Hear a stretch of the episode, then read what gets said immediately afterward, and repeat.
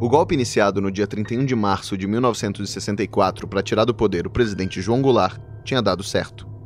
O próximo passo dos novos donos do poder era lançar articulações políticas e principalmente militares para definir quem ia vestir a faixa presidencial na posse marcada para o dia 15 de abril. O nome escolhido foi o do Marechal do Exército Humberto de Alencar Castelo Branco. Ele foi eleito presidente em uma votação indireta, realizada às pressas pelo Congresso Nacional, no dia 11 de abril. Ele venceu por 361 votos, contra três do também colega de farda Juarez Távora e dois do ex-presidente Eurico Gaspar Dutra. Declaro empossado na presidência da República dos Estados Unidos do Brasil, Sua Excelência, o senhor Humberto de Alencar Castelo Branco.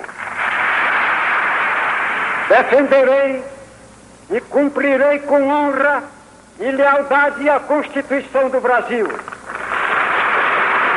Caminharemos para a frente com a segurança de que o remédio para os malefícios da extrema esquerda não será o nascimento de uma direita reacionária.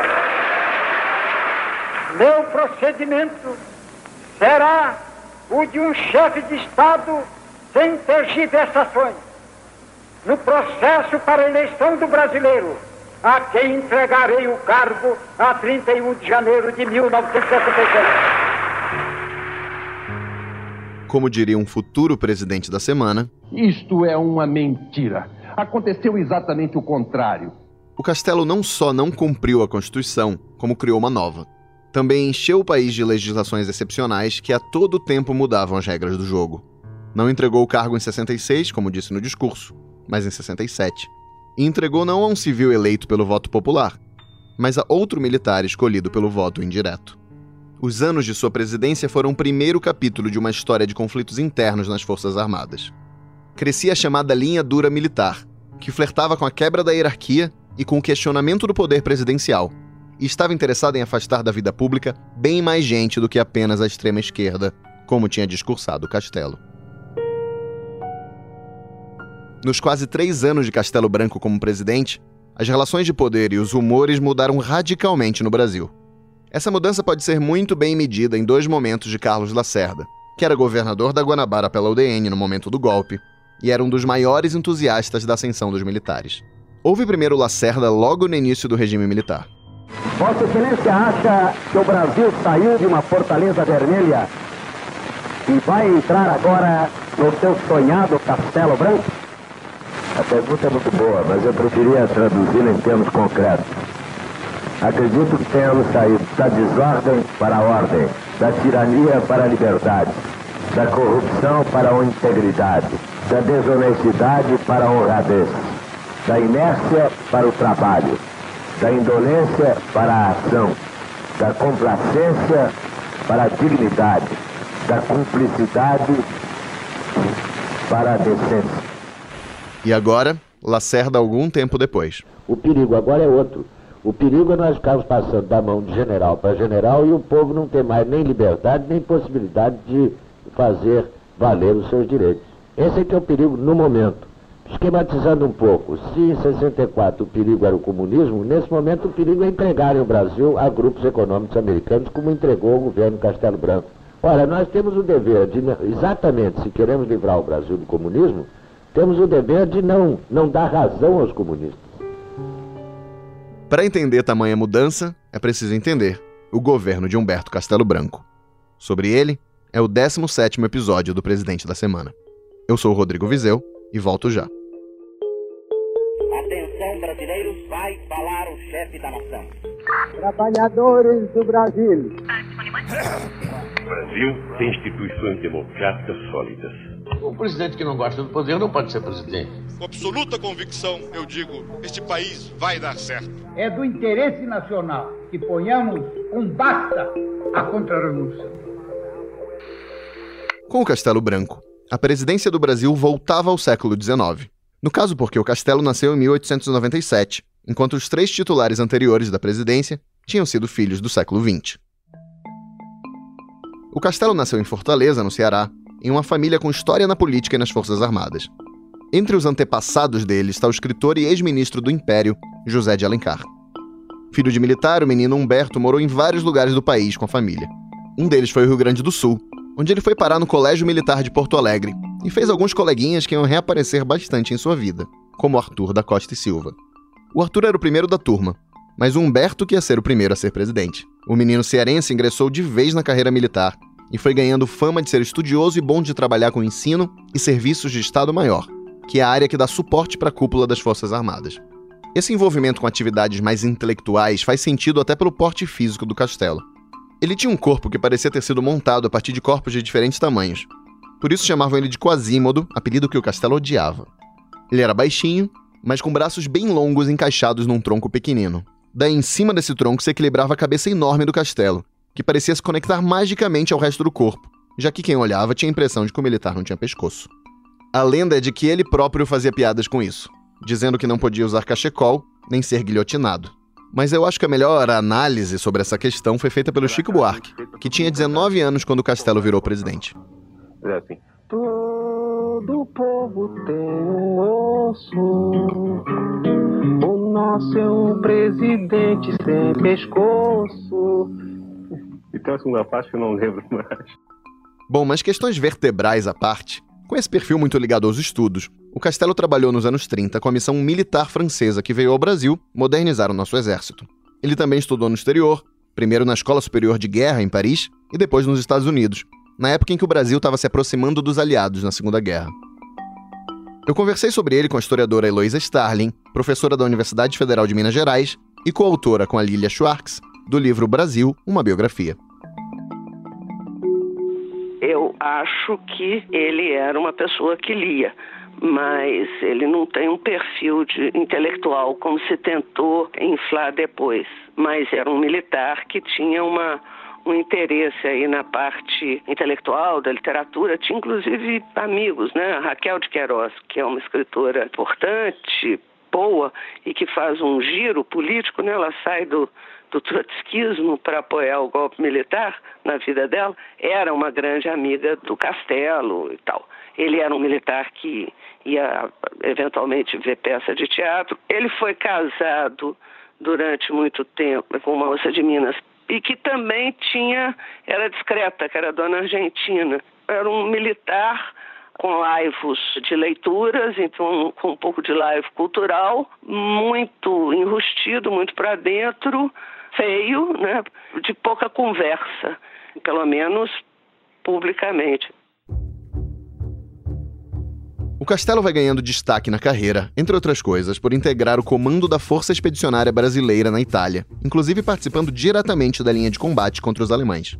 Ao longo da carreira do Castelo, que coincide com o período em que o exército vai ganhando cada vez mais influência na política brasileira, a gente vê ele alternando momentos de legalismo e de golpismo. O Castelo não se mete no levante tenentista de 22, mas é preso quando os tenentes se rebelam contra o governo em 24. Daí logo depois, ele cumpre ordens do governo para caçar a coluna Prestes pelo país. Ele se opõe à Revolução de 30, mas fica do lado do Getúlio na Revolução de 32. Nessa época, o Castelo escreve artigos dizendo que os militares não deviam se envolver em política, nem exercer cargos públicos. Mas com o tempo, ele vai esquecendo o que escreveu e se envolvendo bastante com a política nacional. Nos anos 50, com a Guerra Fria pegando fogo, os militares brasileiros estavam divididos entre os mais nacionalistas, que queriam o Brasil de Estado forte e postura independente dos Estados Unidos, e uma ala favorável à abertura econômica e aproximação com os americanos. O Castelo estava próximo desse último grupo. Já general, ele assina um manifesto que pressiona o Getúlio a renunciar em 54 e vai se firmando como um oficial de discurso fortemente anticomunista e defensor de que o exército se preparasse para combater inimigos revolucionários internos. Ainda no governo JK, ele comenta o seguinte: só se faz uma revolução dentro de uma ideologia e impelido por uma forte corrente de opinião pública. O Brasil não quer quarteladas nem revolução, pelo menos no período que atravessamos. O vento começa a mudar com o governo Jango, onde vai se formando todo aquele caldeirão ideológico do qual eu falei no episódio anterior. E o Castelo, que na época é chefe do Estado-Maior do Exército, migra progressivamente do legalismo para a conspiração.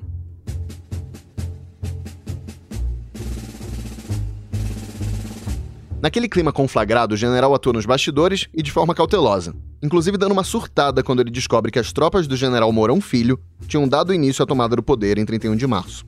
Ele diz pro Mourão que aquilo tudo era uma precipitação e que as tropas do colega iam prejudicar tudo. No calor do golpe se forma um tal Comando Supremo da Revolução, e o general Costa e Silva se autonomeia comandante em chefe do exército. Mas no fim, quem vira presidente é o Castelo. E para isso acontecer, foram importantes sua postura cautelosa, as articulações dele com os civis da UDN, com os americanos, com os propagandistas do IPES, o apoio de um monte de governador, da Fiesp, dos ruralistas e por aí vai um conjunto de, de, de, fatores, você pode pensar no caso do Castelo. É um militar ligado à Escola Superior de Guerra, que vai funcionar como uma espécie de centro de, de, de, de articulação golpista e de pensamento para elaboração de um projeto do Brasil. Ele tem um perfil respeitado pelas Forças Armadas, inclusive pela tropa, como eles dizem, por conta da participação na guerra, e é um sujeito fortemente alinhado com o projeto geopolítico norte-americano ali naquele momento da Guerra Fria. Combina isso tudo, né? E é um cara discreto. O poder muda de mãos e muda a forma de pensar a economia brasileira. Saem de cena as reformas de base do Jango e entra um plano pensado por anos por militares e empresários de reduzir o papel do Estado, cortar subsídios e controlar as contas públicas e a inflação. Você tem um modelo de desenvolvimento que tem, de um lado, um programa de estímulo grande ao investimento estrangeiro. É, você vai ter um incentivo a exportações por meio da desvalorização do cruzeiro, que era a moeda da época, em relação ao dólar. E você tem uma política de estabilização. Como é que você estabiliza? Controle de salário, redução da idade legal de trabalho, fim da estabilidade no emprego e uma repressão aos sindicatos e proibição de greve. Então, você tem sim uma estabilização que cria as bases, inclusive, para o milagre econômico que virá depois no governo Médici. Com o Castelo passam a dar as cartas o todo-poderoso Ministério da Fazenda e a recém-criada pasta do Planejamento. É dessa época um monte de novidade: o FGTS, o Banco Central e o NPS, que seria o embrião do INSS. Aquele governo de corte de gastos foi premiado com créditos do FMI. Castelo também reformulou a lei do governo Jango, que restringia a remessa de lucros de empresas estrangeiras para o exterior. E ele consegue aprovar, olha só, uma reforma agrária para reduzir os latifúndios improdutivos. Para combater a inflação, o governo concede aumentos salariais que, na prática, são menores do que a alta dos preços. O resultado disso é um certo sucesso em reduzir a inflação, que ficou em 38,8 em 66, mas esse plano de austeridade gera uma reclamação generalizada de arroxo salarial e uma impopularidade que vai contribuir para que os políticos civis que tinham apoiado o golpe, aos poucos se afastem do governo. Afinal, isso pode não ser uma preocupação dos militares, mas os políticos continuavam precisando de votos da população, pelo menos ali naquele começo do novo regime. E como faz para mudar tanta coisa e dar uma guinada econômica dessas, ainda mais com medidas impopulares?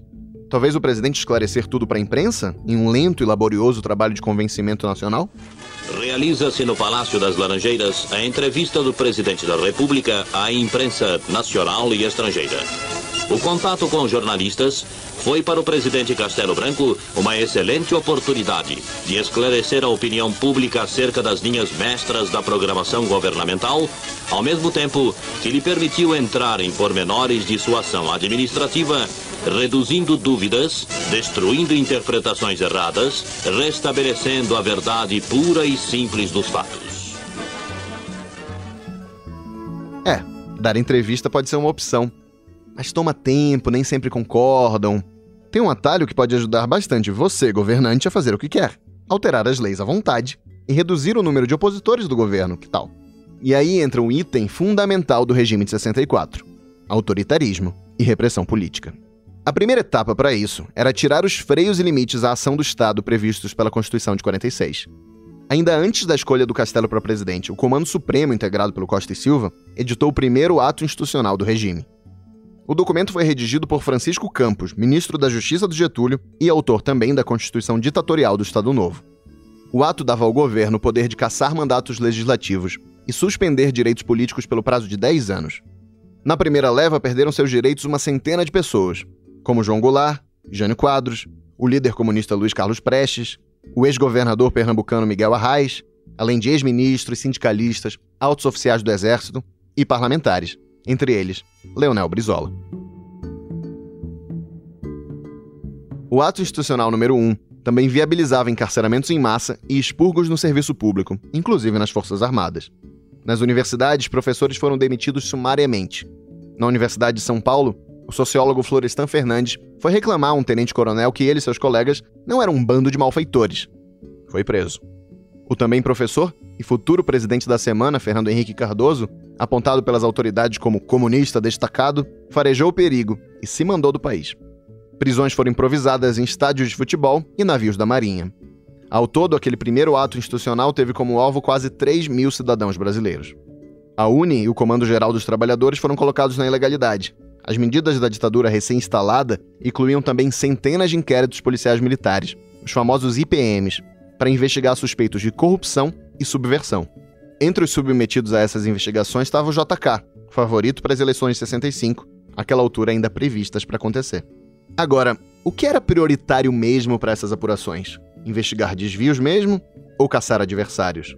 No livro A Ditadura Envergonhada, o primeiro de sua série sobre a história da ditadura militar, o jornalista Hélio Gaspar escreve o seguinte: abre aspas. Perseguir subversivos era tarefa bem mais fácil do que encarcerar corruptos, pois se os primeiros defendiam uma ordem política, os outros aceitavam quaisquer tipo de ordem. Fariam parte do regime fosse qual fosse. Poderosas eram suas conexões. O IPM da Uni engordou, mas o da Previdência Social foi pro arquivo. O Gaspari continua.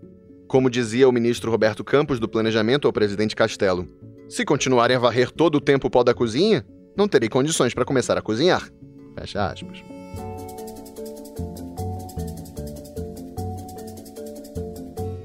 O novo regime não gostava das palavras ditadura ou golpe. Falava de revolução, que é como algumas pessoas a chamam até hoje, inclusive. O texto do ato institucional número 1 dizia o seguinte: A revolução vitoriosa se investe no exercício do poder constituinte. Este se manifesta pela eleição popular ou pela revolução. Esta é a forma mais expressiva e mais radical do poder constituinte. Assim, a revolução vitoriosa, como poder constituinte, se legitima por si mesma. Usar o termo revolução, que tem a ver com uma mudança total e absolutamente profunda em uma sociedade, tem uma lógica política, como me explicou Eloísa Starling. Se você pensar por que, que as Forças Armadas empregam o termo revolução, não é porque elas estão querendo comparar o que eles fizeram aqui, por exemplo, com a Revolução Cubana mas, ou, ou, com a Revolução Russa, mas isso garante legitimidade ao sistema. Por quê? Porque uma revolução permite que os poderes constitucionais sejam suspensos. Então, quando eles falam o termo revolução para se referir ao golpe no primeiro ato institucional, eles estão legitimando o sistema e dizendo: olha, portanto, nós podemos, é um ato revolucionário, isso permite um embasamento legal e isso permite conceder aos militares é, os poderes de exceção. Quando você fala em revolução, nós estamos pensando num processo que modifica todas as instâncias, até mesmo do comportamento e da vida cotidiana numa determinada sociedade, independente dos seus protagonistas.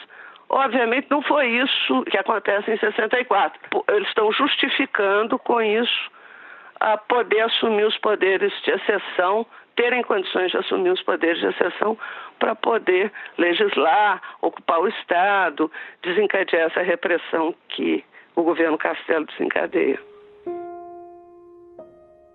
Ainda em dúvida sobre que palavra usar? Golpe, ditadura, revolução?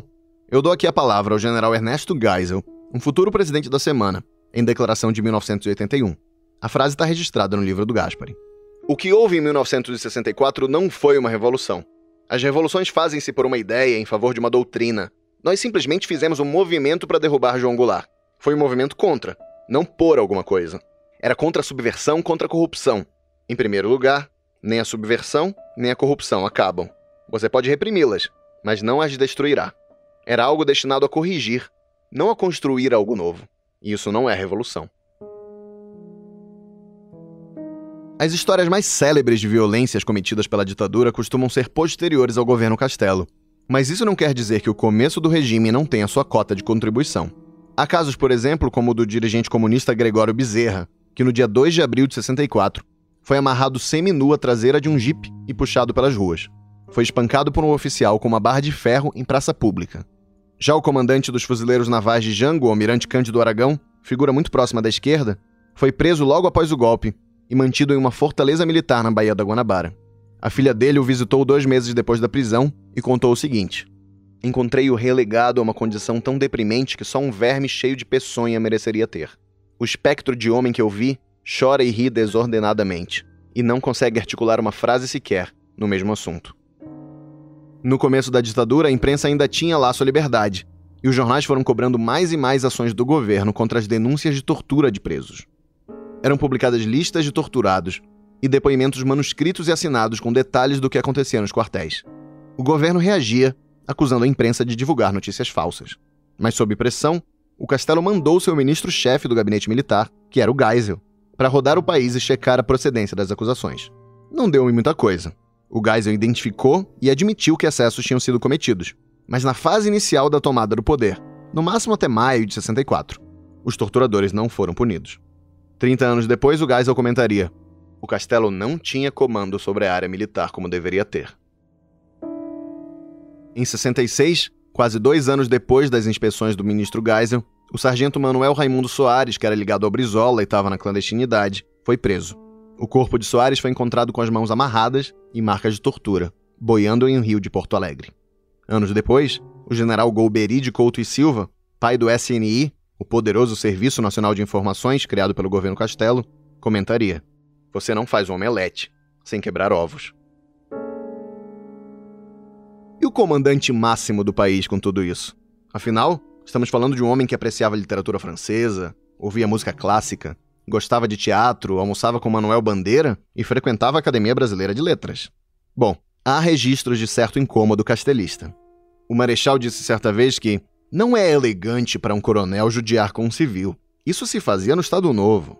Ele dizia que o clima provocado pelas cassações era pior do que a Inquisição, que não queria ser somente um presidente de expurgos e prisões, e reclamava que os episódios fora da lei geravam passos atrás na opinião pública e restrições ao Brasil no exterior. Em 65, o Castelo reagiu à prisão do editor Enio Silveira, da editora Civilização Brasileira, que tinha virado alvo de investigação após ter oferecido uma feijoada ao ex-governador Miguel Reis. O presidente escreveu um bilhetinho a Geisel que dizia o seguinte: Por que a prisão do Enio? Só para depor? A repercussão é contrária a nós em grande escala. O resultado está sendo absolutamente negativo. Há como que uma preocupação de mostrar que se pode prender. Isso nos rebaixa. Os resultados são os piores possíveis contra nós. É mesmo um terror cultural. Os artistas intelectuais não ficaram quietos lançavam manifestos, faziam críticas públicas ao governo, a cantora Nara Leão deu uma entrevista cujo título era Esse exército não vale nada. Foi aquela crise e militares pediram a prisão dela. Quem saiu em defesa da cantora foi o Carlos Drummond de Andrade, que publicou no jornal Correio da Manhã um poema que provocava assim: Que disse a mocinha, enfim, de inspirado pelo cão, que é pela paz e amor e contra a destruição? Deu seu palpite em política favorável à eleição. De um bom paisano, isso é crime acaso de alta traição? Nara é pássaro, sabia? E nem adianta prisão para voz que pelos ares espalha sua canção. Meu ilustre marechal, dirigente da nação, não deixe nem de brinquedo que prendam Nara Leão. Foi ganhando corpo desde o início da ditadura uma imprensa satírica especializada em tirar sarro do governo. A revista Pif Paf, por exemplo, foi lançada logo depois do golpe sob o comando do Milor Fernandes. Sofreu ameaças e durou poucos meses, mas deixou bons momentos, como uma capa sob o título em letras garrafais que dizia Advertência, e continuava assim: Quem avisa, amigo é. Se o governo continuar deixando que certos jornalistas falem em eleições, se o governo continuar deixando que determinados jornais façam restrições à sua política financeira, se o governo continuar deixando que alguns políticos teimem em manter suas candidaturas, se o governo continuar deixando que algumas pessoas pensem por sua própria cabeça, e, sobretudo, se o governo continuar deixando que circule essa revista com toda a sua irreverência e crítica, dentro em breve estaremos caindo numa democracia.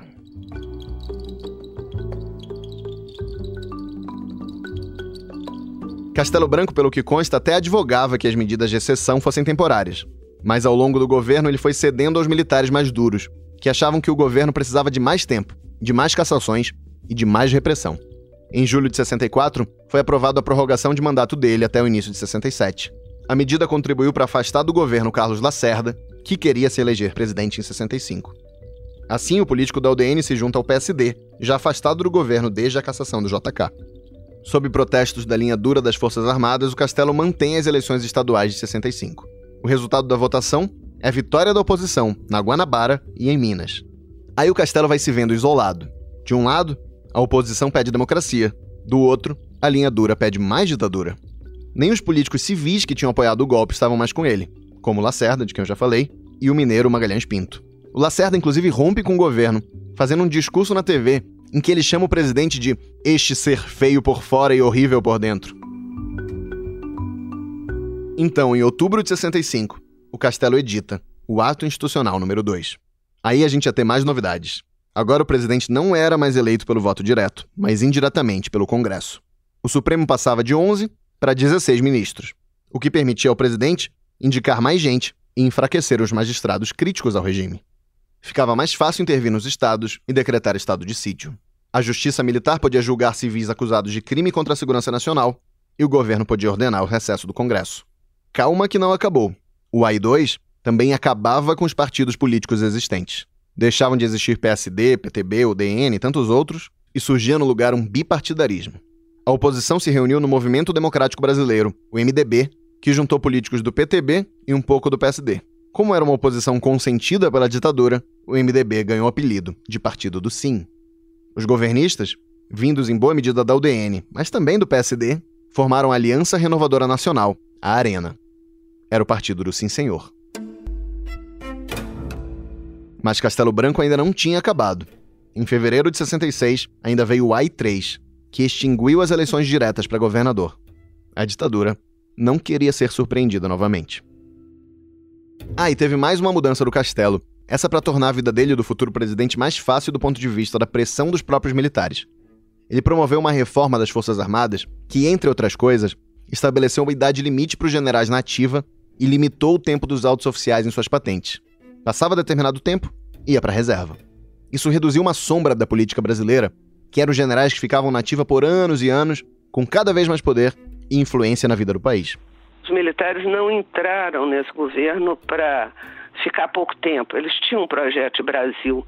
Isso explica como é que eles vão ocupar o Estado. A grande característica, nesse caso do governo Castelo, é montar as bases para esse processo. É, você cria todo um arcabouço é, de permanência no poder. É, o governo Castelo ele é muito importante por causa disso. Existe uma corrente na historiografia que pensa muito a partir do AI-5. Eu acho que a gente devia pensar a partir de 64, porque todo, tudo que acontece depois, a base e a estrutura está montada aí, inclusive para tortura nas, nos quartéis. Também é no governo Castelo que começa. A base está montada, a fundação, como diz os engenheiros, né? as fundações do prédio estão todas muito bem montadas para que possa vir Costa e Silva e principalmente possa vir Médici com, aí com a repressão é, desatada mesmo a partir do AI-5. Líder da linha dura e candidato único, o ministro da Guerra, Arthur da Costa e Silva, é eleito presidente pelo Congresso em 3 de outubro de 66. A bancada do MDB se abstém e se retira do plenário, dizendo que não participaria do que via como uma farsa. O Costa Silva é todo imposto ao castelo. As Forças Armadas são uma instituição, como todas as outras, elas são heterogêneas. Né? Então, um dos problemas que esses militares vão ter ao longo da ditadura é como é que eles organizam e negociam e estruturam a instituição para dentro, porque numa instituição com características é, heterogêneas, você vai ter sujeito, grupos mais uh, favoráveis a um tipo de procedimento, outros menos favoráveis. Não tem democrata ali. A disputa aí é mais entre esses setores mais radicais, à direita, digamos assim, e os setores que estão mais preocupados, como Castelo, Golbery, o próprio Geisel, como é que nós vamos implementar esse projeto e como que ele vai ser sustentado por esse viés autoritário. Gerir esses, esses grupos radicais ou mais radicais dentro das Forças Armadas também é, é, necessário porque no momento que vem o golpe e no momento que os militares ocupam o poder, você tem obviamente um desvio de função dentro das Forças Armadas. Força Armada militar não é para ocupar poder nem fazer política. Então, na hora que você faz isso, você produz uma grande distorção no interior das Forças Armadas. Costa e Silva era o presidente eleito, mas o Castelo ainda seria presidente até março de 67. Nesse meio tempo, ele se lança ao projeto de botar de pé uma nova Constituição para o país. O texto consolida as leis de exceção em vigor desde o golpe. Por meio de mais um ato institucional, o AI-4, Castelo convoca o Congresso para discutir, votar e promulgar a nova Constituição em um ritmo completamente frenético, de 12 de dezembro de 66 a 24 de janeiro de 67. Antes de ir embora, o presidente, que não parou ao longo de seu governo de caçar mandatos e suspender direitos políticos, ainda deixaria mais uma contribuição ao endurecimento da ditadura: a lei de imprensa, que visava regular, abre aspas, a liberdade de manifestação de pensamento e de informação. Fecha aspas. A sucessão de mudanças na legislação tornava cada vez mais difícil para o cidadão brasileiro conseguir se opor ao governo por qualquer razão que fosse e, ao mesmo tempo, continuar dentro da lei. Então, ao longo do governo Castelo Branco, a gente começa a ver opositores recorrendo à ação armada contra o regime. Teve isso em 65, quando um grupo liderado por ex-militares chamado Movimento Nacionalista Revolucionário, ligado ao Brizola, tenta tomar cidades no sul, sem nenhum sucesso. O MNR também fracassa em 67, ao tentar formar um foco de guerrilha em Minas. O novo regime também começa a ser alvo de atentados. O mais famoso daquele período foi em julho de 66, quando o então presidenciável Costa e Silva estava rodando o país numa espécie de campanha. O candidato era esperado para chegar às 8 e meia da manhã no aeroporto de Guararapes, no Recife, mas o avião sofreu uma pane e ele não chegou. Às 8h50, uma maleta com uma bomba explodiu. Matou um jornalista e um almirante da reserva que estavam por ali, além de deixar feridos, entre eles uma criança. O ataque foi realizado por militantes ligados a uma ala radical da organização de esquerda católica Ação Popular, com grande influência no movimento estudantil. A esquerda armada ia funcionar como combustível para a máquina governista de repressão, que só ia crescer. O que, que tem ali no governo Castelo que é grave né? é a emergência de uma forma política muito autoritária. Não é, não é a, a, ditadura não é totalitária, mas ela é, é uma forma fortemente autoritária, com um grau de repressão e violência sobre a sociedade muito grande. Então, talvez o maior legado que possa vir para nós é olhar para aquilo e dizer, bom, quais são as maneiras que a sociedade brasileira tem para construir anteparos aquilo que foi possível a partir de 64, para construir barreiras e impedir que essas formas, sob nova feição, sob nova maneira de se apresentar, reapareçam na nossa sociedade. Certamente o Castelo é, deve achar que, que ele deixou outro tipo de legado, mas eu acho que o legado mais importante é pensar como evitar um governo igual ao do Castelo Branco. Em 15 de março de 67, o castelo passou a faixa ao Costa e Silva. Um belo dia, 2 de julho de 67, para ser mais exato, o castelo chamou para uma conversa o senador gaúcho Daniel Krieger da Arena. De acordo com o relato do político, o marechal disse o seguinte: Senador, o governo prepara-se para romper a legalidade. Eu não estou de acordo com esse desnecessário retrocesso. O senhor vai percorrer todo o país mobilizando a arena, e eu me encarregarei do setor militar. Vamos, em conjunto, frustrar esses desígnios. 16 dias depois dessa conversa, no dia 18 de julho de 67, o Castelo Branco voava em um pequeno avião pela sua terra natal, o Ceará, quando a aeronave entrou irregularmente numa área de voo da Força Aérea e se chocou com um jato em treinamento. O avião com o ex-presidente caiu, matando todos os ocupantes. Não há evidências de que o ocorrido tenha sido algo diferente de um acidente. O corpo de Humberto Castelo Branco está hoje em um mausoléu de ares modernos, construído em Fortaleza. No local, uma placa exibe trecho de uma carta do castelo ao seu filho, no início de seu mandato presidencial. Eu leio aqui o trecho. Estou metido numa empreitada que nunca imaginei recair um dia sobre meus ombros. Sou verdadeiramente o síndico de uma falência, cuja massa falida está numa desordem incrível. Parece que os militares me veem com confiança, mas não há política militarista.